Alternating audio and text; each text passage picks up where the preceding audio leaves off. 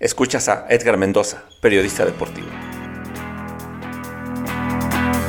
Me marca el tema los Juegos Centroamericanos de 1990 que se llevaron a cabo en México, porque al final, a partir de ese momento, tengo la, oportunidad pues de, empezar a involucrarme en el tema del deporte amateur, empezar a conocer a aquellos eh, grandes, eh, grandes figuras ¿no? del, del deporte que a la postre se iban a reflejar en los Juegos Olímpicos de Barcelona.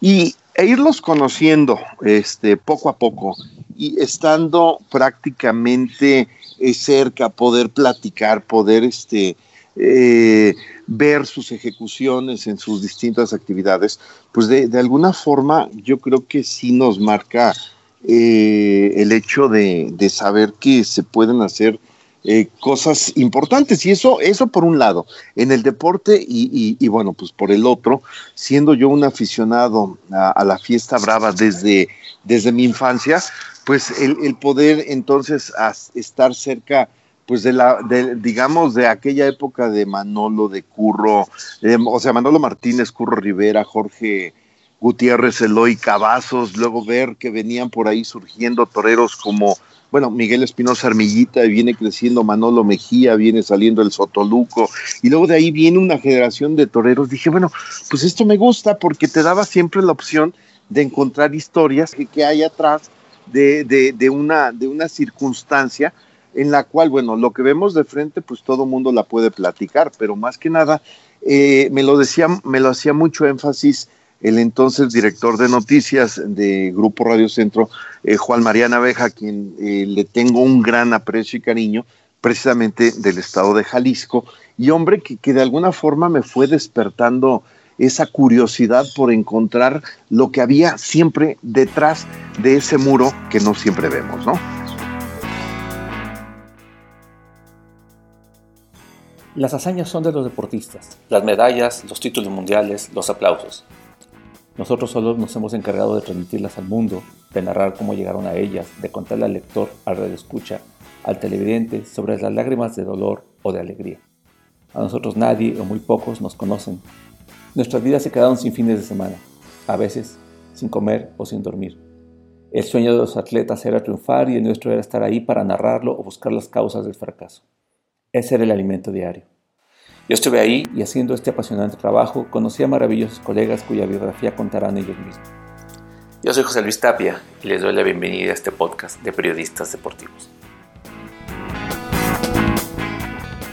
Eh, estamos escuchando a, Edgar Mendoza. Edgar Mendoza, eh, les cuento, es, es, un colega periodista deportivo que, que mientras yo hacía lo mismo en, en, prensa escrita, él lo hacía en radio, ¿no? Entonces, de, mis primeras, eh, de mis primeros recuerdos cuando hablo de Edgar es siempre verlo con su grabadora eh, colgada al hombro y su micrófono con el, cubo este que identifica la, la, estación o la compañía para la cual trabajaba para todos lados, ¿no? Mientras uno con la libreta y él con su con, y, con, una pluma y, la grabadora, evidentemente, él también andaba ahí, pero él estiraba la mano también con su con su este, su micrófono y, también me recuerdo mucho de Edgar eh, escucharlo eh, dar sus reportes en vivo, que yo decía, ¿cómo le hace tan rápido estructurar una nota y de repente ya estar contestando preguntas del conductor del programa eh, que haya sido?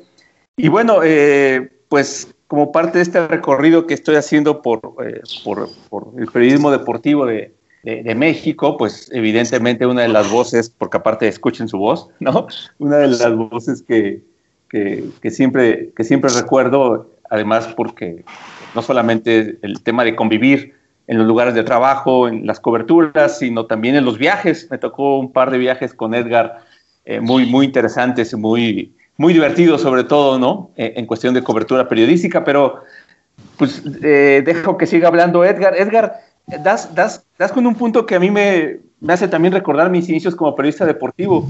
Los Juegos eh, centroamericanos y del Caribe de 1990. Eh, yo también, yo todavía no trabajaba en ningún medio, pero me enrolé como voluntario en esos juegos. Mira. Y a mí me tocó estar en el, en el, en el tenis, que fue allá en el, al sur de la ciudad, por Xochimilco. ¿El club alemán? El club alemán. a mí me tocó cubrir tenis, me tocó cubrir básquetbol y me tocó cubrir, creo que nada más, ¿eh? porque me tocó las cosas del sur. Entonces, fíjate qué coincidencia, tú ya trabajabas en una estación. Ya, pues eh, básicamente yo ya estaba ahí en, en, lo que era en ese momento para mí Grupo Radio Centro, pues una de las empresas más importantes. Bueno, todavía era, era Organización Radio Centro, eh, cambia el nombre a Grupo eh, en el momento que la empresa comienza a cotizar en la bolsa mexicana y la bolsa de valores en Nueva York y, le cambia completamente ya la, la, dinámica, ¿no? Entonces, pues lógicamente, pues la responsabilidad de la compañía pues era, era mucha y sobre todo que era una empresa que era líder eh, en, en, los segmentos, eh, en los segmentos que tenía, que su negocio era pues vender un audio de muy buena calidad eh, a través de la música, pues era líder en música grupera, música juvenil, música eh, en inglés, que en aquel entonces era 90, bueno, era fue Radio Hits, luego fue ya 97.7, que por muchos años eh, eh, identificada por Arturo Flores y Carrillo, pues lógicamente le dio, le dio un gran impacto. Este, por supuesto, Radio Joya, no era Estereo Joya, identificada con una gran voz que era la de don Alfonso Amejeira, y no se diga Radio Universal, que, hasta la fecha, pues Adolfo Fernández Cepeda pues se sigue manteniendo como, como la gran voz o, la voz universal, ¿no? Eso en FM y en AM. Ah, bueno, y luego posteriormente llegó el 88.1 que era Radio Red. Eh, allí viene también otra metamorfosis muy interesante. Por supuesto, nace formato 21 que se mantuvo vivo durante 25 años. Luego estaba Radio Variedades, que la verdad era una estación que hacía unos shows en radio increíbles, organizaba conciertos, no, era una locura el, trabajo que comandaba en paz descanse Elías Cervantes y que, bueno, pues era el hombre que, se, que, llevaba la batuta de esa estación. Por supuesto estaba Radio Sensación, el 1440, Radio Alegría, La Consentida, ¿no? Que era música... música sale en los eslogans, se lo sabes. Eh, no, pues imagínate, yo antes de, involucrarme en el tema pues del, periodismo, yo empecé eh, en Radio Centro eh, tocando puertas, levantando encuestas, posteriormente me dan oportunidad, me capacitan y, aprendo a manejar lo que es una consola eh, para transmitir. Posteriormente también aprendí pues el tema de la grabación. Y, o sea, me fui complementando una, una herramienta, me llevó a otra, ¿no? como actualmente se tiene que hacer con las famosas herramientas digitales. Pero entonces, eh, esa, esa circunstancia, créeme que, te, te, va, te va forjando y te va diciendo eh, y te va dando, sobre todo, creo que un criterio para saber definir cómo vas a operar, cómo vas a resolver y cómo lo vas a hacer, que es, que es algo, algo maravilloso, ¿no? Entonces, este, pues básicamente... Eh, es una de las, de las maneras como te vas este, compenetrando en, en este maravilloso mundo de, la radio, que bueno, pues a la postre, eh, hoy día, bueno, pues ya se ve rebasado por lo que fueron las famosas redes sociales, ¿no? Oye, Edgar, pero, ok, me dices que, los Juegos Centroamericanos fueron como el momento que dijiste, ah, qué bueno que estoy haciendo esto y esto me quiero dedicar eh, por mucho tiempo, pero ¿cómo llegas? Es decir, desde antes de eso, desde antes eh, ¿pensabas en dedicarte a, ser periodista? Eh, ¿O estudiaste periodismo? ¿Dónde estudiaste? ¿Cómo, cómo, cómo se da este, estos primeros pasos? es bien, curioso y todo el mundo me dice que estoy loco, porque eh, yo, te puedo decir, soy ingeniero eléctrico especializado en sistemas de potencia, egresado del Instituto Politécnico Nacional si me preguntas, bueno, ¿cómo llegas? Yo llego porque, eh, como te comentaba, yo empecé a trabajar en el área de operaciones, estando eh, conociendo el, mundo de la radio desde muy pequeño, debido a que mi papá, eh, Severo Mendoza, trabajó en Grupo Radio Centro, pero en la parte administrativa.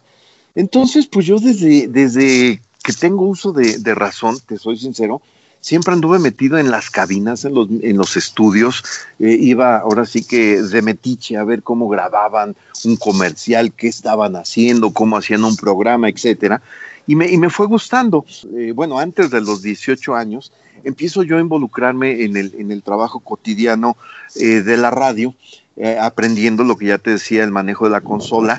Y este, posteriormente, pues anduve lo que le llamaban el palomero. Y el palomero, pues andaba eh, en una, en, en, en, Joy, en Hits, en Universal, en, en al, bueno, Alfa, ya Alfamiento no me tocó, este, en Radio Centro, en variedades, este, etcétera. Y, y, y, vas conociendo pues toda la programación de las estaciones. Entonces, eh, yo llegó un momento en que para mí era tan, tan fácil estar metido en el tema de la, de la, de la operación. Eh, posteriormente también, lógico, eh, me dan base en Radio Joya. Eh, el, el, gerente de la estación era eh, José Antonio Camacho. En paz descanse, ya también ya falleció este hombre. Y, aparte de que era yo el que cubría los descansos de, mis compañeros en turno, turnos que se hacían de seis horas para cubrir las 24 horas, eh, yo era el asistente de, de, de, la estación. Entonces lo mismo me tocaba hacer producción, lo mismo me tocaba entrar a operar, este, pues me tocaba un poco de todo.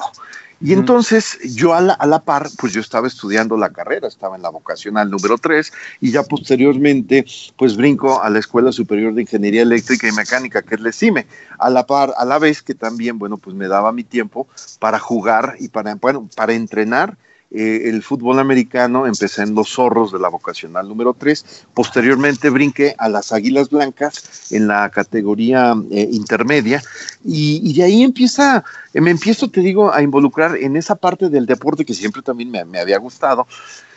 Y, y, pues llega un momento en que este, el pretexto para, para, para meterme al, al tema de noticias fue que en noticias pues se daban se daba información, pero le faltaba el toro, el toro. Entonces yo me meto a los toros, empiezo por mis propios medios, por mi propia curiosidad, empiezo a asistir, empiezo a hacer entrevistas, reportajes, y mi primera nota que me toca hacer es precisamente una cornada que hubo en 1989, uh -huh. cuando este, se hizo, después de que, eh, no sé, si recuerdes, José Luis, la Plaza México había sido cerrada, eh, la tomó el, un patronato, patronato sí. que encabezaba Jesús Arroyo, y luego, este, bueno, pues ante ese parón dieron una serie de, de festejos denominados las corridas de la esperanza, pero más que corridas de la esperanza, la realidad fue que eran, eh, era, era una limpia de corrales, era el quitarse de encima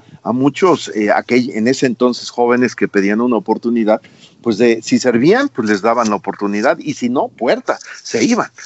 Aquel, esos dos festejos de la denominada Corrida de la Esperanza dio como resultado que en una tarde, bueno, tuvieron que llevar hasta tres ambulancias para llevarse a toreros que habían sido cornados y entre ellos una de las más graves fue la que le sucedió a un torero poblano, Gerardo Montejano, que pues eh, virtualmente le atravesó de un extremo a otro eh, el muslo, un pitón eh, de un toro de la ganadería de Aro, y pues la verdad, eh, muy desagradable esa tarde. Entonces, bueno, pues pasó el percance, al día siguiente, bueno, le, le empecé a hacer el seguimiento, hoy la cornada y mañana asistimos al hospital pues para, para conocer las impresiones de, del torero. Y, y, esa fue mi primera nota que, que me, que me, que, en la que participo al aire. Y a raíz de eso, la entonces directora de noticias, la licenciada Ana María Aguirre, eh, pues eh, me dice, oye Edgar, me gusta, lo, lo haces bien, este, eh, te vas a ir puliendo con el tiempo, te voy a dar la oportunidad. Y me da una oportunidad de alrededor de seis meses haciendo, pues ahora sí que mis pininos, mis pruebas, error, acierto, error, pero tenían que ser más aciertos que errores. Y el resultado es de que al tiempo, pues eh, me da la oportunidad de dejar el área de, no, de cabina en Radio Joya y moverme ya de tiempo completo a noticias para continuar. Nada más que sí, la condición fue, Edgar, tienes, eh, o sea, yo te doy la oportunidad, pero yo necesito que termines tu carrera, la que estás estudiando y te prepares en esto. Y de esa forma, bueno, pues trayendo, si tú quieres, una preparación académica eh, en la parte de ingeniería, bueno, pues esto me da, me ve, me ve obligado, pues entonces a comenzar a leer, a comenzar a, este, a prepararme, a preguntar y a tomar cursos y de esa manera pues ya me fui este, capacitando y, y, ahora sí que eh, conforme a la experiencia en el día a día, pues eh, fui logrando crecer de una manera pues yo en lo personal creo que muy gratificante, José Luis. Oye, entonces, tú realmente sí, de alguna manera, puedes ejemplificar el hecho de, que aprendiste el periodismo como oficio, de manera, eh, eh, de manera empírica. Sí, exactamente. Este, lógico, en el camino me encontré con, con mucha gente eh, que tenía, pues, bueno, con premios de periodismo y me fueron dando muchas bases, muchos consejos, me dieron bibliografías, o sea, me dieron muchos argumentos, pues, para leer y para prepararme, ¿no? Entonces, eh, independientemente de, conocer esa parte, eh, lógicamente, ahora sí que eh, te lo puedo decir con un, par, con un par de frases. El torero se hace torero toreando. El futbolista o el boxeador o el que guste se hace boxeando, jugando y entrenando. Y, de esa manera pues vas este, eh, eh, puliendo muchas circunstancias que te va dando esta, esta bonita profesión, ¿no? Edgar, ¿y qué edad tenías entonces cuando, cuando tomas la alternativa, ¿no? En, Con el tema este de, la, de la cornada a, aquel torero, ¿qué edad tenías? Tenía 18 años. 18 años, wow. y, cuando la... Ajá, y cuando la... No, miento, perdón, José Luis. Perdón, José Luis, perdón. A los 18 empiezo a trabajar, me aviento cuatro años, tenía 22. 22. Ajá. Y, cuando la licenciada Aguirre te dice, adelante, te doy la oportunidad, termina tu carrera, pero aquí tienes la oportunidad, e, es esa edad, los 22 años. Sí, así es. ¿Y, qué te lleva a deportes? El gusto, el gusto de, de, cubrir algo que yo, yo practicaba a través del fútbol americano. Pero realmente a mí en lo personal, yo siempre, eh, valga, tuve, tuve un sueño, ¿no? Yo siempre, yo quise algún día de mi, de mi vida ir a unos Juegos Olímpicos eh, como gimnasta. De hecho, hacía gimnasia con, un amigo, un vecino, ya murió también, fíjate, murió muy joven él, de pues una, una circunstancia, lo balearon y falleció. Eh, Ricardo Aguilar, buen amigo, y, con él, pues, eh, él me llevó al llamado G1 en Iztapalapa a practicar la gimnasia. Eh, sin embargo, al final, bueno, pues yo andaba con la incertidumbre si jugar eh, en su momento el fútbol americano en la universidad o bien en el Politécnico. Sin embargo, cuando hago mis pruebas o, hago mi solicitud la hice en el Politécnico y bueno, pues me fui identificando con los colores, aunque te soy sincero, yo en lo personal, alguna vez quise representar a los cóndores de la Universidad Nacional Autónoma de México y mira, al final de cuentas terminé jugando con el acérrimo rival, deportivamente hablando, que eran las Águilas Blancas, ¿no? E, entonces, e, ese, ese gusto del deporte, pues fue el que me, me, fue llevando, por lo cual entonces me entenderán que cuando se dan los Juegos Centroamericanos aquí en México, pues en el Palacio de los Deportes me fui a ver eh, la gimnasia, eh, me fui al atletismo, también una de las disciplinas que, en la vida me han, me han gustado muchísimo, el atletismo, sobre todo porque para ser un deportista, a lo que te quieras especializar, tienes que ser finalmente eh, un atleta y siendo atleta ya derivas al boxeo, al, a la natación, al fútbol, al frontón, al americano. Y bueno, viniendo de un deporte donde el fútbol americano siempre tiene como base el atletismo, bueno, terminas eh, conociendo y viviendo en carne propia las dificultades que enfrentan hoy día los atletas, pues para poder alcanzar un gran logro, ¿no? Que es por demás significativo. Y yo siempre, fíjate, tuve una frase que se los decía eh, ya al paso del tiempo y a los compañeros y a los que venían llegando nuevos, yo les decía, ¿saben qué? Aquí el tema es que para llegar a este, para llegar a ser eh, deportista, bueno, perdón, hablar de deportes, alguna vez en tu vida, al menos una vez en tu vida, debiste haber sentido lo que es el esfuerzo, haber sentido cómo exprimes tu cuerpo, haber sentido cómo tu cuerpo quiere, eh, ante la falta de oxígeno, ante las presiones, eh, necesita entonces, ¡pum!, este, resolver y oxigenarse para seguir respondiendo a las cargas, ¿no? Y esa, esa parte, pues yo creo que es muy importante, ¿no? Porque eh, pues nomás llegar y hablar y si nunca lo, lo, jugaste, lo comprendiste o lo entendiste, pues es difícil. Hoy día, José Luis, tú te darás cuenta, eh, muchos chavitos que llegaban a las redacciones a hacer su servicio social, pues llegaban con la emoción esa de, ay, sí, a deportes, porque yo quiero ver el fútbol, yo quiero narrar fútbol. Y todo el mundo se va a lo fácil y desafortunadamente se olvidan de que las bases de nuestro deporte, bueno, pues están en, en, los deportes, como ya te mencionaba, como el atletismo. Y si conoces el atletismo, bueno, pues te vas especializando ya en, en las distintas ramas que tiene eh, pues esta bonita actividad deportiva que pues es lúdica para unos, pero también es competitiva para otros y un gran negocio para los consorcios, como son las citas olímpicas, ¿no? O los mundiales de fútbol. O no se diga el Super Bowl. No, claro, ¿no? Este, e, el tema este, como bien dices, ¿no? Eh, de, todos los que empezamos en algún momento, de que eh, tuvimos nuestros primeros contactos, era, ¿qué quieres cubrir? ¿no? Y, yo me acuerdo muy bien de, mi caso, todos los que llegamos a Reforma en su momento, que fundamos el periódico, pues todo, todos, todos queríamos cubrir fútbol, ¿no? ¿Por qué? Pues porque era fútbol, porque era lo más mediático por mil cosas, ¿no? Y de repente cuando me doy cuenta que que realmente era tan aburrido el fútbol para mí, ¿no? Porque cada ocho días había gente que incluso hacía sus crónicas de los partidos y solo, solamente cambiaba los nombres y los marcadores, pero la crónica era la misma, entonces yo no le veía ningún reto. Fue cuando me pasé a cubrir boxeo, ¿no? Exacto.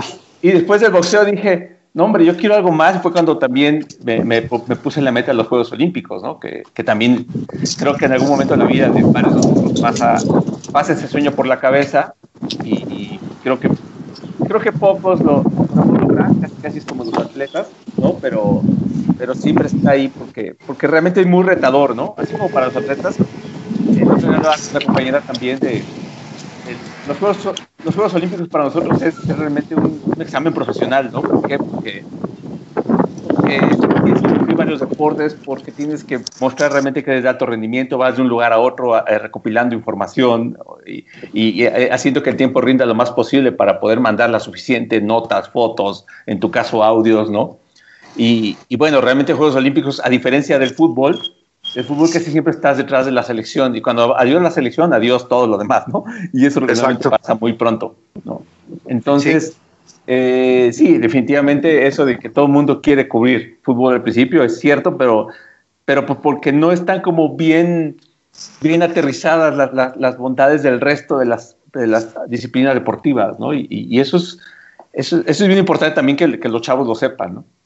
Sí, fíjate que este, es muy cierto todo esto que, que comentas, porque pues al final la la, la, la, perspectiva que se tiene es, es, esa, ¿no? El fútbol.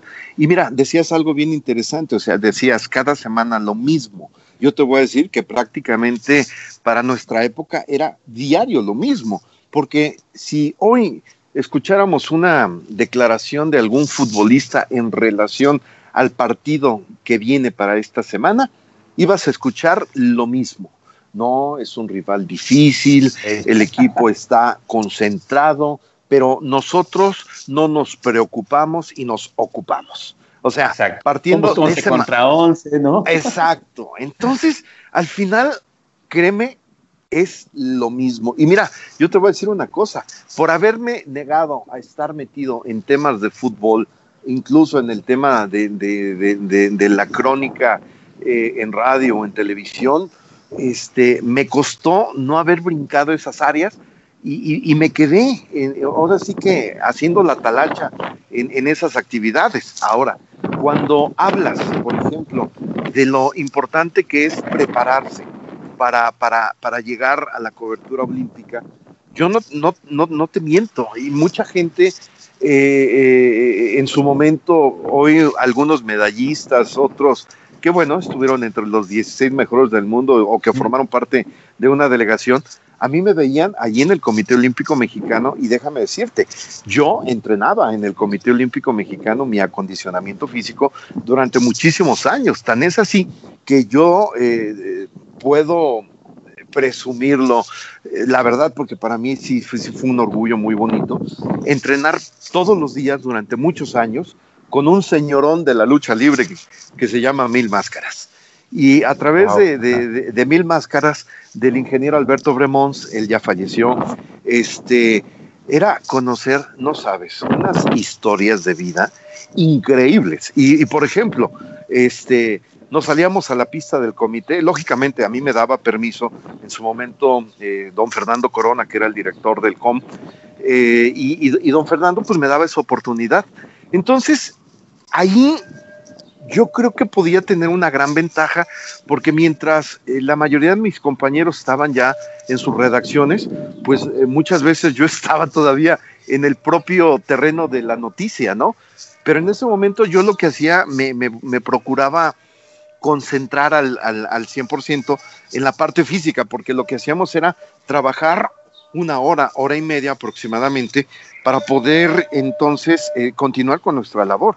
Y esto nos daba la posibilidad entonces de, de, conocer en el mismo gimnasio cómo iban las rutinas, cuáles eran los trabajos, y empezaba yo a intercambiar mucha información, situación que me daba entonces siempre esa posibilidad, pues de conocer de una mejor forma qué estaban haciendo los chavos, quiénes eran sus posibles rivales, quién era el más fuerte, cuál era el que tenían que hacer un trabajo pues más específico, pues para poder entonces este, someterlo y, tratar de meterse por la vía. Un ejemplo de ello, por ejemplo, Víctor Estrada con este, este competidor cubano Matos, que a la postre es el que lo echa fuera en 2004 en Grecia, en la primera ronda, y que Matos gana la medalla de oro, y como él llegó hasta, hasta la final, pues eh, fue jalando a Víctor Estrada, y bueno, de ahí la famosa frase de que pues esa medalla de bronce a Víctor Estrada le había sabido a oro por cómo había podido llegar a, esa circunstancia cuando Víctor Estrada, al igual que Matos, pues era considerado el, favorito. Y mira, la historia, cómo iba a satanizar a este cubano Matos cuando en Beijing 2008 eh, le terminó pegando un patadón a un juez y se acabó la historia, quedó descalificado, ¿no? O sea, así de, de, de, hermoso es eh, el, el, deporte y más cuando estás a esos niveles, ¿no? Claro. Oye, y entonces, ok, eh, en, tus inicios sucede todo esto, y, y, y cuándo ¿Cómo se decide que ya oficialmente se hace el que cubre deporte amateur? Yo mismo, yo mismo me lo fui planteando. ¿Por qué?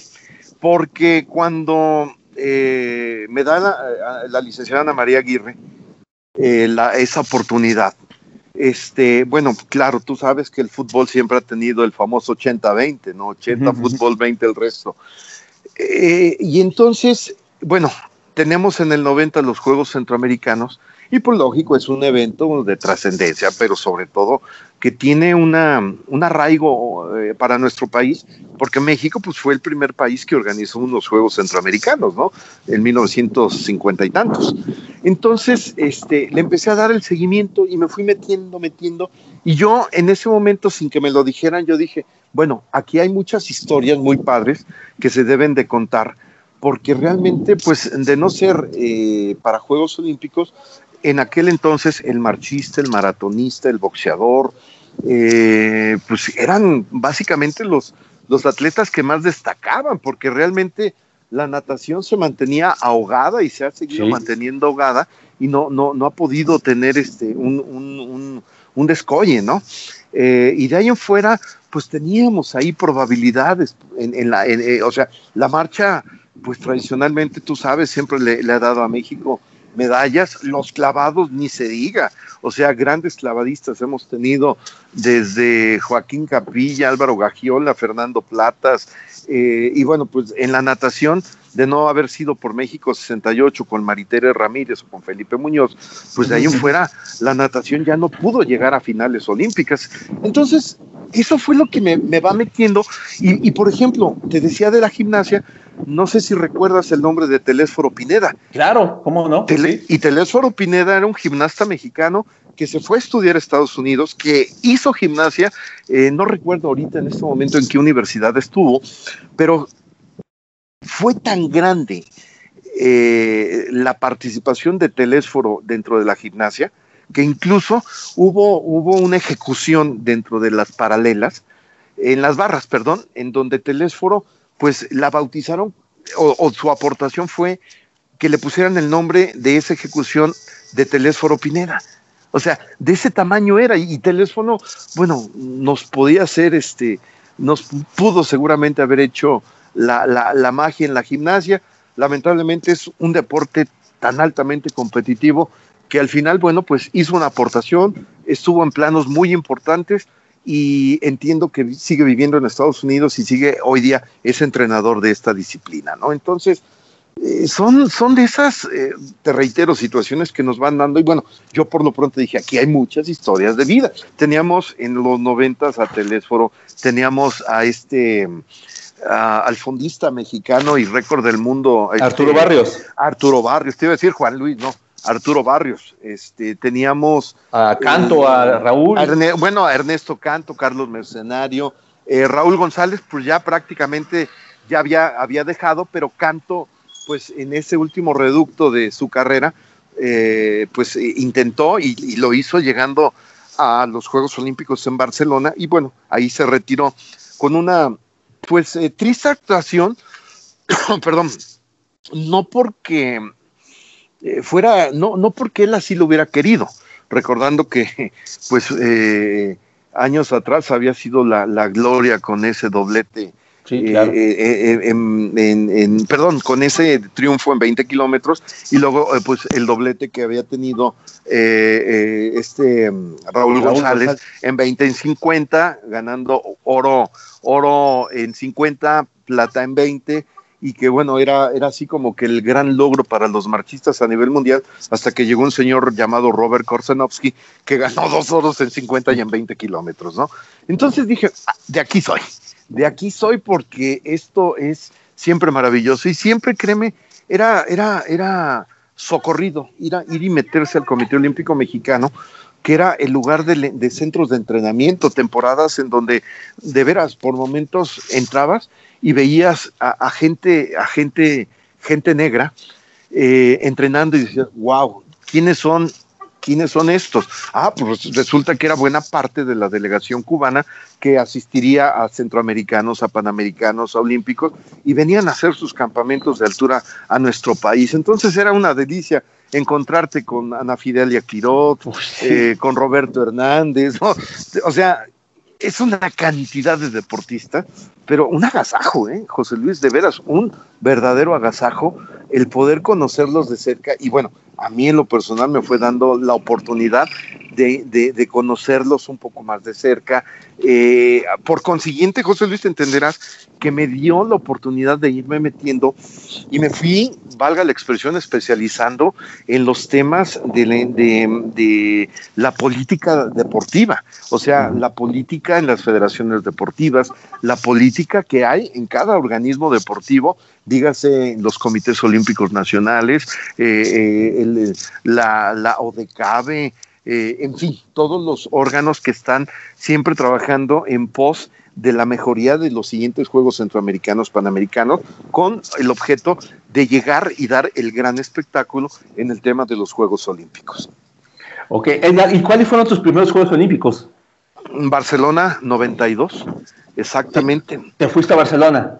Me tocó irme a Barcelona, este, o sea, empezando ahora sí que todo el ciclo en en México 90, Cuba 91, Barcelona 92. Wow. ¿Y estuviste en la medalla de Carlos? Sí, por supuesto. Era, eh, no, no, no, aquellos juegos habían sido horribles porque se centraba la, esperanza en, las pruebas de regata. Eh, ay, se me fue el nombre de este, de este hombre. Eh, ahorita, ahorita te lo digo, pero bueno, Mergenthaler. Uno, eh, exactamente, de Mergenthaler, este, Eric Mergenthaler.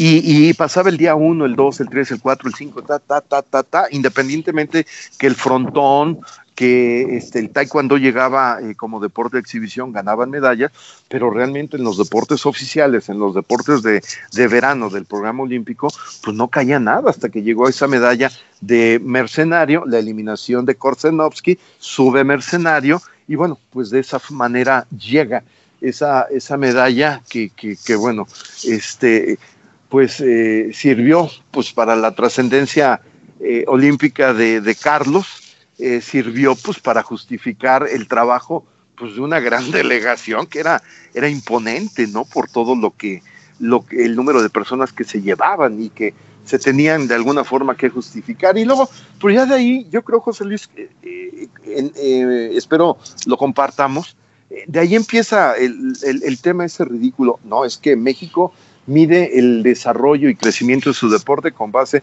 al número de medallas que se van ganando. Oye, pues este, y luego ya le agregaron en otra administración, no, es que nos ubicamos entre los 16 mejores lugares, tantos atletas mexicanos. No, es que tenemos que considerar que entre el top 10, los 10 mejores, llegaron tantos atletas y dices, hombre, pues eh, cuánto crecimiento, ¿no? Hoy día, tristemente, te puedo decir que yo, en lo personal, digo, si es que se llegan a llevar a cabo los Juegos Olímpicos en Tokio, remotamente veo que México pueda tener un resultado. Dime qué participación han tenido, a lo mejor llegarán en las mismas circunstancias.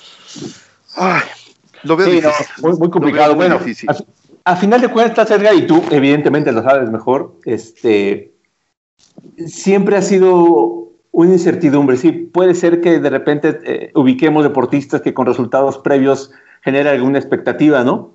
Pero a veces siento también que es demasiada la carga que les, que les ponemos encima, ¿no? Yo, yo recuerdo muy bien cuando gana Ana Guevara, que platiqué con ella después de la medalla, decía, pues es que imagínate, traer a 100 millones de mexicanos en, los hombros es complicadísimo. Y, y, bueno, ella que había, había, había tenido un, año previo increíble ganando la Golden League, ¿no? Llegar a, los Juegos Olímpicos, y, este, eh, y llegó lesionada de alguna manera, ¿no? No se había podido recuperar del todo y, pues pasó lo que pasó, que no gana el oro, pero no manches, o sea, gana una medalla que, que evidentemente va a ser muy difícil que se repita en, en décadas, ¿no?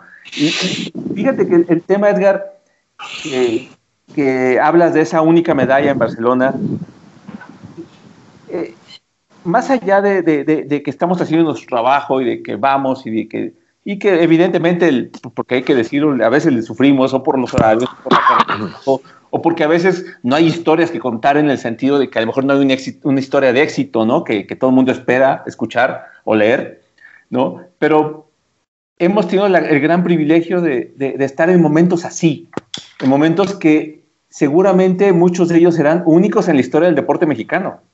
¿no?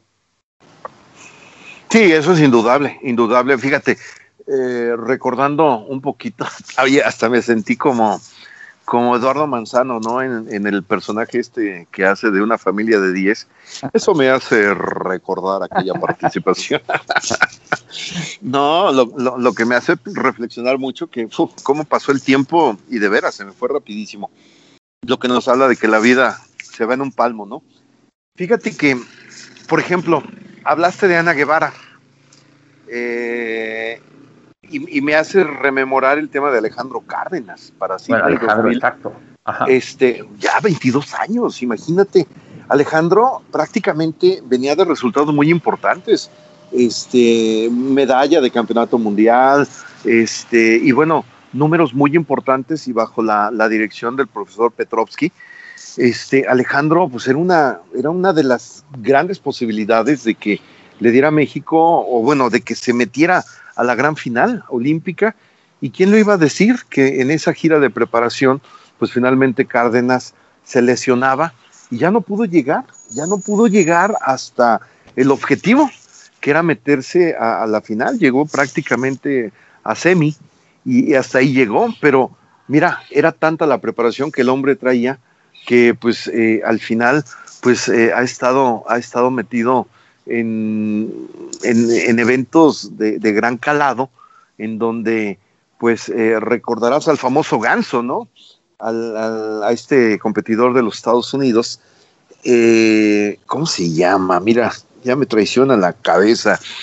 el, ay, el récord mundial de 400 ah, Michael Johnson. Michael Johnson, exactamente. Justo te iba a comentar Este, eso. Michael Johnson, eh, cuando ve correr a Cárdenas, cuando ve que le soporta un ritmo intenso, este, digo, Michael Johnson llegó por supuesto a la final y, y ganó la medalla caminando, en lo que pues sin duda ha sido algo de lo, de lo, de lo más grande que ha habido en los últimos eh, ediciones olímpicas, porque eh, los tiempos que se hicieron no se han asemejado eh, en las últimas ediciones olímpicas.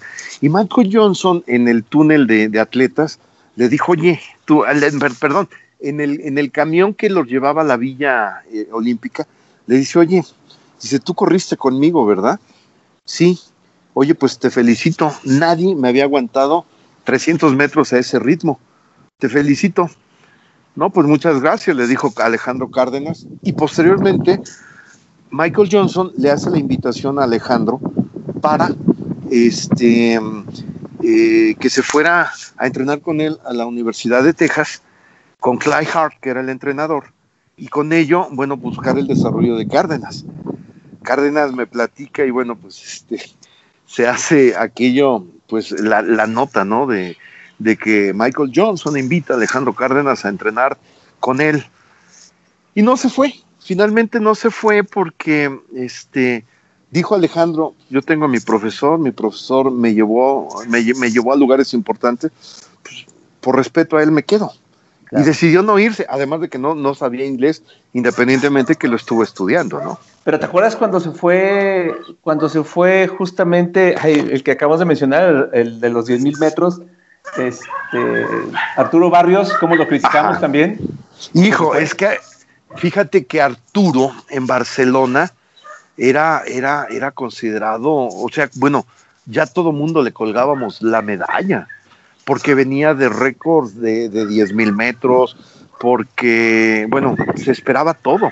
Incluso el mismo Germán Silva era considerado una de las probabilidades técnicas de meterse a la gran final, a la gran final y el, y- y el resultado pues fue que un argeliano este, termina ganando esa prueba y, y- y- y, pues no pasó nada.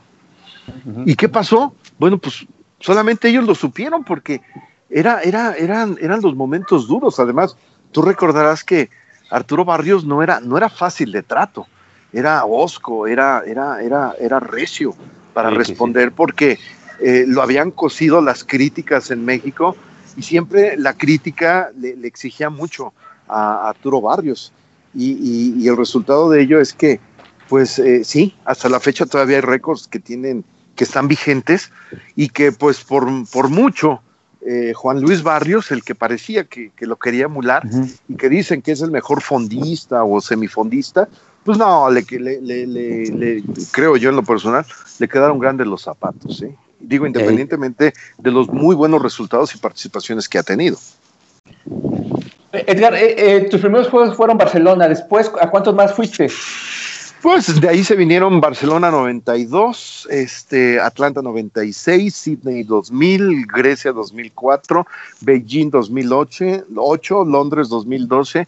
eh, y bueno, ya no estuve presente, pero los hice, hice la transmisión por televisión eh, y fue más espectacular y también muy divertida eh, por televisión eh, a través de sistema público de radiodifusión del Estado Mexicano, el SPR este, me, me- me invitaron a transmitir los juegos y se hicieron de una manera eh, muy padre porque eh, tuvieron un convenio con, con Claro Sports, la empresa del señor Slim, y, y le, y le- le- compartían señal, claro, no le compartían todos los eventos, le dejaban, si tú quieres, lo, lo, lo feíto. Y mira, ¿quién iba a decir que dentro de lo feíto nos tocó cantar la medalla en pentatlón, nos tocó cantar la Claro, medalla en la caminata con Guadalupe González, que es otra historia también ahí por todo lo que le pasó. Eh, este, y bueno, pues fíjate, ahí me di cuenta la experiencia de andar metido en centroamericanos, panamericanos, olímpicos, los eventos nacionales, por supuesto, como fue la misma Olimpiada Nacional, pues nos fueron dando las herramientas para ir platicando grandes y unas historias padrísimas en televisión. Y bueno, ahí me quedo yo con, con la gran satisfacción creo que a partir de ese momento el SPR con el tema de la transmisión de Olímpicos dio un gran estirón y junto con Joel Morales, junto con este Arturo Carlos, junto con el doctor, ay, espérame, se me fue el nombre de mi querido Doc ahorita, mm, bueno, con un grupo de compañeros ahí muy importantes, le dimos este, le dimos esa apertura que la gente volteara a ver el SPR y, posteriormente también se transmitieron los juegos para, eh, no, este, paralímpicos, ¿no? y, bueno, ya al final el resultado de eso es que en lo estadístico hubo momentos en rating, porque la televisión se mide en rating, en que estuvimos por arriba de, de ESPN, de, de, de Fox, eh, de mismo Claro, eh, eh, en, momentos de transmisión, lo que, bueno, a mí lo personal me, me, llenó, el, doctor García Bustamante, me, llenó de mucho, de mucho gusto porque se hicieron cosas muy, muy padres con el objetivo de transmitir desde las seis y media, siete de la mañana hasta las once de la noche. O sea, dime, o sea, yo terminé con más de 300 horas de transmisión hablando, hablando y hablando de los temas deportivos. Entonces, a fuercititita. Y gracias también a, una herramienta que nos sirvió para apoyarnos eh, y, documentarnos. Tú conoces el libro El Walechinsky, eh, de un escritor británico, en el cual, bueno, pues ha hecho una reseña de los Juegos Olímpicos, ha revivido y ha reseñado pues los grandes momentos que se han tenido eh, en, estos deportes, ¿no? es, eh, fíjate que todo esto que dices, incluso las referencias que haces a los libros, habla de, algo que, quizá mucha gente no, no entiende porque juzga desde fuera y, tristemente muchos que dicen ejercer esta profesión este, tampoco, ¿no? Que es eh, la preparación, ¿no? Es, es el hecho de, la investigación, de la lectura, de, del, cuestionamiento, sí, pero siempre con, con, con bases, ¿no? No, no como muchos hacen, de, de, estar cuestionando a partir de la comodidad del sillón y, de la impresión del momento, sino, sino a partir del conocimiento y de, de incluso la, la, la, la, vivencia, la experiencia, ¿no? Y, y, creo que es importante dejarlo sobre la mesa porque también creo yo es uno de los temas que, que, que, actualmente tienen en crisis, al, al, o para mí al menos, al periodismo deportivo, ¿no? En México, que es la improvisación. ¿no? Y, si algo has dejado bien claro es que esto no es de improvisados, ¿no? O sea, yo, yo cuando hago la, la, la, analogía de que ir a unos Juegos Olímpicos como periodista tanto, es, es, tanto o igual de, de, meritorio que hacerlo como atleta, porque te preparas, vas al, cumples el ciclo olímpico, ¿no? Como tú bien decías, las, competencias eh, intermedias o, que inician los ciclos olímpicos, como en este caso son los centroamericanos, ¿no? Después los Panamericanos, después los Olímpicos. Llegas ahí con las capacidades probadas, ¿no? Ya con tus tiempos, te vas practicando. La diferencia de nosotros, de los atletas, es que nosotros, el atleta termina su competencia y se va a descansar. Nosotros empezamos a trabajar y después viene el otro atleta y el otro atleta y el otro con participación. terminas, terminas eh, agotadísimo, ¿no? Y, y, y, a veces sonará muy romántico, pero los triunfos de ellos también los haces tuyos porque es cuando dices, güey, valió la pena, ¿no? Claro, claro. Fíjate, ya ves, te comenté que entrenaba en el Comité Olímpico. Y cada que, que, se venía estos eventos, créeme, yo siempre físicamente me preparaba para poder soportar el ritmo de trabajo. Porque tú lo viviste. ¿Cuántas horas dormimos en promedio en Olímpicos? ¿Tres, cuatro horas? Luego cuatro y media. Exacto. Y, y luego teníamos eh, teníamos muchas veces la gran desventaja, siempre saliendo de México vas con la desventaja de ir con el horario de México. O sea, si ibas a Europa, siete, ocho horas. Si ibas a Asia, 12 horas de diferencia. Si vas a, este, a Sudamérica, bueno, tres, Estados Unidos, sea una hora o menos dos horas o la hora del centro, ¿no? Entonces, eh, sí hay que prepararse, hay que prepararse eh, muchísimo hay que, pues, eh, también aprender a ganarse la confianza de, tus deportistas, que al final se terminan convirtiendo en, tus fuentes de información, pues para poder desempeñar de mejor forma tu trabajo. Y eso es fundamental y saber también tener una buena relación o, o buenas relaciones con, con, el mundo del deporte, ¿no? No, y, y, y, el conocimiento de, ¿no? Es decir, tú no puedes sentarte a redactar o, o, porque tú también lo hacías, redactabas antes de, de, dar tus cápsulas, ¿no?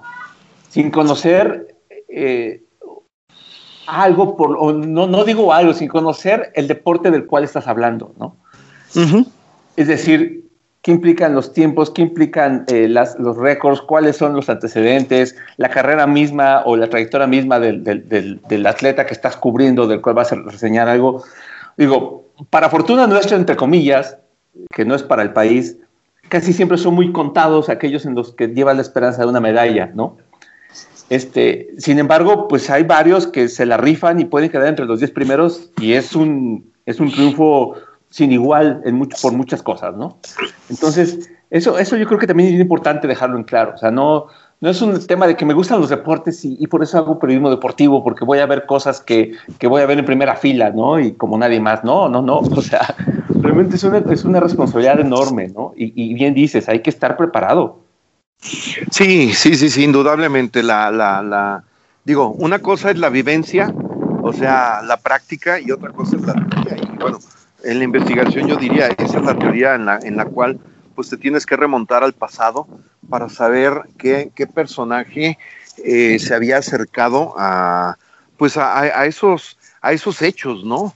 Eh, o sea, ¿quién, qué, mexicano eh, a lo mejor está marcando un hito histórico en el caso de México? De, de, todas las medidas que te ha tocado ver, Edgar, ¿hay alguna que tenga un especial significado para ti por, por alguna circunstancia? Hijo, qué pregunta tan compleja, ¿no? Pues cuál, ay, a ver, déjame, déjame, déjame, déjame pensarle. Es que yo creo que todas, indudablemente. O sea, eh, la de Soraya Jiménez, hijo, verla, ver la competencia, verla en el último jalón, tambalearse, parecía que se le caía ver cómo venía la estrategia que hacía su entrenador y, las, y Soraya lograba mantenerla. Y de repente en ese se cae, no se cae, se cae, no se cae, llegan los tres segundos, se decreta oficial del movimiento. Y luego ver el error de la coreana y disfrutar en ese momento la primera medalla para una mujer en nuestro país, y hijo. Primera medalla de oro. Medalla de oro, exactamente. Pero me iría todavía un pasito más. Créeme, José Luis, que no hay mayor sensación. Y me tocó vivirlo al aire y la verdad no me pude contener y se me salieron las lágrimas de emoción escuchando el himno nacional. Eh, yo estaba ahí, yo estaba ahí también. Tú, o sea, no, no, no, es, de veras, para mí fue indescriptible eso, ¿no? Porque, era muy difícil verlo este, otra medalla que, que, que, me llamó mucho, que me, que me marcó, este, mm, por ejemplo, Oscar Salazar, recordarás al taekwondo mexicano. Oscar Salazar llegó prácticamente con una rodilla deshecha a los Juegos Olímpicos en Grecia, en Atenas. Nadie lo sabía, yo lo sabía, y de veras, cuando lo ves, lo ves en el tatami eh, combatir, luchar, no rendirse, y aunque el dolor era muchísimo, no, hombre, qué satisfacción, ¿no? yo, estaba, yo, yo, esa competencia la vi con sus papás. Yo estaba en la tribuna con sus papás. Esa era, esa era, mi manera de hacer una crónica distinta. claro. Su papá ya estaba Iridia, estábamos ahí y tengo fotos de los papás cuando festejan. Y eso que dices, yo me entero con los papás de que estaba lesionado. ya ves, ya te había ganado en ese momento. No, no, la verdad, créeme que, que pues, o sea, yo creo que a nivel medio era el único que lo sabía desde antes, porque lo platicamos en el gimnasio, ahí en el Comité Olímpico Mexicano. Y dices, no, hombre, qué, qué, qué, logro, qué logro. Y luego, por ejemplo, algo anecdótico también que me pasó ahí, digo, además de saber que venía luchando, que cada combate que ganó había que tener un tiempo de espera. Llegó la pausa para que se alimentara todo mundo y Iridia se salió y decía, bueno, Edgar, ¿dónde consigo alimento por aquí? Le digo, te digo una cosa, aquí no vas a encontrar absolutamente nada. Y si encuentras, hay que salirse y moverse fácil 10 kilómetros a la redonda. Y yo traía entonces una bolsa eh, de semillas con granola Que, que, me la había comprado esa mañana en la actividad del, del, este, eh, no del pentatlón, del mm, triatlón, donde tuvimos participación de mexicanos. Y entonces pues no habíamos comido. Y entonces yo compré mi bolsa y lo que hice, le digo, Iridia, toma, te regalo mi bolsa, mi bolsa, pues no sé, de un kilo, yo creo que nos habíamos consumido un cuarto de, del producto. Y, ese fue el alimento que comió este Oscar. traficaba granola. Traficaba granola. No, yo la traía en la bolsa porque tú sabes que no, no hay ni tiempo ni para comer. No, claro. Entonces digo, me acuerdo mucho, mucho de esa parte, se me hizo muy divertido. Pero Edgar, la verdad eh, es una conversación, como bien dices, que, que, creo que son necesarias, que creo que pueden ser didácticas y, y, pues yo te agradezco mucho tu tiempo, la verdad nos hemos andado de, de aquí para allá en, en, esto, recuperando recuerdos, recuperando buenos tiempos, la verdad no, no digo que los actuales, eh, no, no voy a juzgar los actuales, solamente digo que yo he dejado de consumir prensa deportiva por el bajo nivel que veo, ¿no? Eso es cierto, eso es lo que puedo decir. Dejo, he dejado de consumir prensa deportiva porque, porque me molesta mucho que gente se ufane de, de, ponerse, el, llamarse periodistas cuando evidentemente no lo son, no están lejos de hacerlo. Y, y, y, me, y me apena mucho realmente que, muchas empresas estén, estén, estén dándole cada vez... Eh, más, ¿cómo te lo digo? Esté echando más palas, esté, enterrando cada vez más lo, lo, poco que tenemos de esta profesión tan, tan, tan, tan, tan padre, tan preciosa, ¿no? Porque eh, entre que pagan poco, entre que, entre que hacen que la gente, entre que, que no exigen mayores estándares de calidad para quienes eh, ejercen esta profesión, que, que debo decirlo, ¿no? ahora con este tema de la pandemia y todo eso, y, sobre todo con el, país que tenemos sumido en, temas de violencia, en temas de corrupción, a veces la, prensa deportiva eh, traía cosas de las cuales eh, la gente podía alegrarse, la gente podía sentirse orgullosa, ¿no? la gente podía inspirarse ¿no? por el tema de conocer historias de, de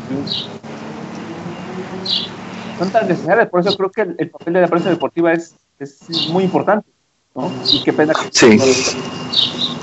Sí, y fíjate, José Luis, agregaría, eh, nuestro país, y todavía, de veras, o sea, murió Mario Vázquez Raña, y don Mario, la realidad es que fue uno de los hombres que le dio gran, pero gran impulso a los medios de comunicación deportivo.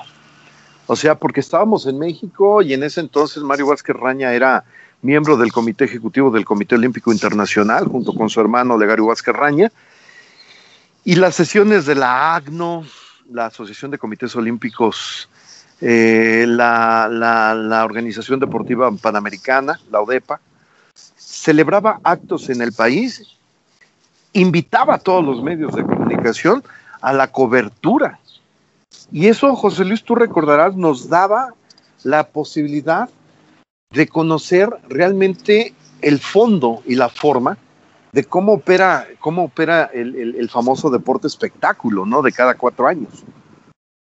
Y en la posibilidad de involucrarte con, entrevistando, conociendo periodistas de otros países, eh, líderes mundiales, digo, por ejemplo, comités olímpicos nacionales, me acuerdo uno en Cancún, otro también aquí en la Ciudad de México. La de, bueno, Ciudad de México fue la sesión 114 del Comité Olímpico Internacional. Y bueno, pues venía que la princesa Sofía, este, venían jeques, venían de todo. hombre, es increíble ver cómo, cómo se van definiendo. Hay que recordar, en México se definió la sede para los Juegos este, Panamericanos de, de Río. Y, esto, bueno, pues nos, nos, nos, va dando, este, nos va dando esas herramientas, pero a lo que voy me abrí. Fíjate que don Mario, en ese sentido, siempre dijo que México tenía una de las mejores prensas deportivas a nivel mundial. Y la realidad es que sí, en otros países yo me daba cuenta que nos decían es que ustedes cubren todo, hablan de todo y le dan mucha, mucho, mucho espacio a todo lo que se hace. Y eso es algo que deberíamos de, recuperar, porque hoy lamentablemente, cierto como lo, lo dice, pues está bien jodido el tema. O sea, dime quién vaya a un gimnasio o pregúntales a qué huele un gimnasio, ¿no? O sea, no, ya no van, ya no van a un gimnasio a ver, este, ya no, no, este, hoy el ciberperiodismo pues eh, te obliga a estar pendiente que publicó un personaje deportivo en su cuenta de Twitter, en Face o en, Instagram, pero principalmente Twitter o, Instagram, ¿no? Y dices, bueno, eso ya, ya no es, ¿no? Sí nos acerca tal vez mucho, por ejemplo, una Adriana Jiménez, que anda la chica por todo el mundo en su, en su gira mundial de saltos de altura. Bueno, sí te ayuda tener contacto con ella, ya el que te responda, bueno, pues ya, ya es algo oficial que podemos publicar. Y pues es, es bastante interesante, pero de ahí en fuera se ha, se ha perdido esa, esa parte humana de contar realmente historias que realmente a la gente les den esa oportunidad de poder conocer y estar más cerca de su deportista, ¿no? Claro, claro, sí. Y, y bueno, tristemente te digo, el tema de la pandemia también nos, nos viene a, a, romper esta, esta lógica deportiva que tiene que ver con los Juegos Olímpicos, con tantas otras cosas que, que en serio, o sea, yo, yo recuerdo y, y la verdad a mí me, me, da mucho orgullo poder decir que acompañé a Ana Guevara eh, eh, la cobertura de, de, sus mejores años, ¿no? Y de haber estado con, con ella y de haber visto lo que provocaba en un país que se paralizaba 20 segundos para verla, ¿no? Yo, perdón, no 20, 40 segundos para paralizarla. 46 segundos, decíamos. ¿no? De, de, haber estado cuando Julio César Chávez también hacían lo mismo los, los días de sus peleas y, y la ciudad se paralizaba para ver sus peleas eh, importantes, ¿no? Es decir, e, eso, e, eso es algo que siento que le falta a este país, ¿no? Y tristemente, eh, pues tampoco se se promueve demasiado, ¿no? Es decir, no hay una cultura deportiva y, el gran problema también, y el, gran problema de salud por el cual estamos atravesando, mucho tiene que ver con eso, ¿no? O sea, no hay una política de Estado que, que promueva el deporte, sus valores y todo eso. Y, y, aparte de eso, que evidentemente el resultado tendría que ser mejores atletas en todos los niveles, ¿no? pues mira, eh, eh, al final de cuentas, tú sabes, eh, dicen que, que, que la situación de la política del país se refleja finalmente en el deporte, y eso es muy cierto. Y si el deporte, al final de cuentas, no termina reflejando eh, esos valores de disciplina, de educación, de grandeza, pues el resultado de ello es que al final de cuentas, pues nos vamos a topar eh, con una falta de un modelo, de un esquema de modelo, mejor dicho, que, que los jóvenes, los niños lo puedan emular para decir yo quiero ser como él. Si yo te pregunto ahorita, José Luis, dime quién te inspiró en el deporte, ¿qué me responderías? Hugo Sánchez.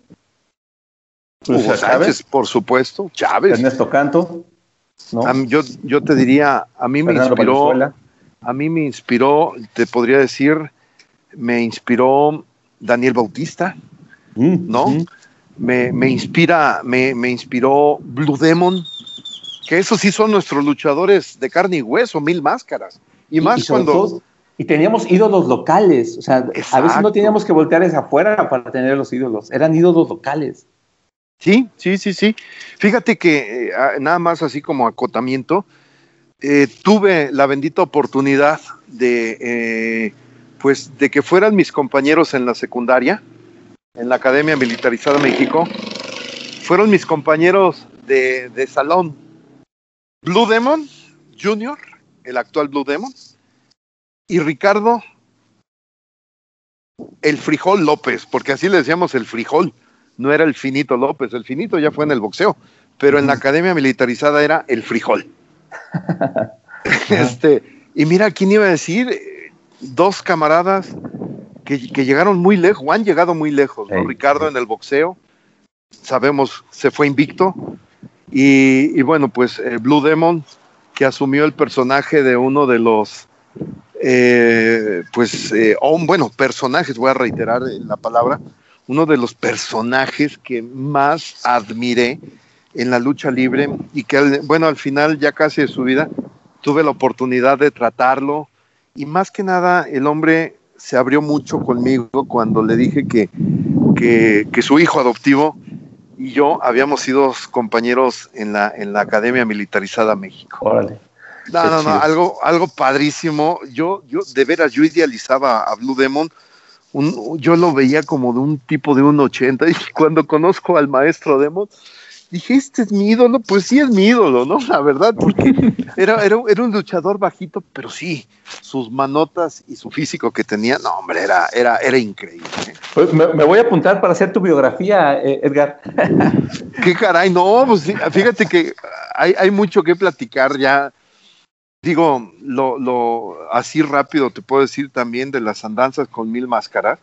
Poca gente sabe que Mil Máscaras es escritor, eso es lo bonito del periodismo y que vas conociendo una infinidad de personas que al paso del tiempo, hijo, termina como, como que siendo a veces hasta incontable, ¿no? Porque uno te lleva a otro. No, claro, sí, sí, sí. Sí, y, se, va, se van uniendo las historias, ¿no? Así como pudiste hablar de, de, de, la carrera de un marchista, te iba al entrenador, después al, origen del entrenador, después que pudo entrenar a otra persona, etcétera. Yo me acuerdo mucho del profe Barrera. Pero bueno, Edgar Mendoza, este colega, eh, amigo, compañero de, algunas aventuras, muchas gracias por, por haber aceptado esta charla y, pues, como te digo, dejamos pendiente un segundo capítulo, ¿no? Porque creo que hay todavía mucho de dónde, de, mucha carnita de dónde de dónde, de dónde agarrar y, pues te agradezco mucho, la verdad, de, este ejercicio de memoria muy, muy interesante. No, el agradecido soy yo, José Luis. Eh, te reitero, me permitiste recordar muchas cosas, cosas, cosas y cosas. Hasta pronto. Gracias, José Luis. Un abrazo a todos y gracias. Bye.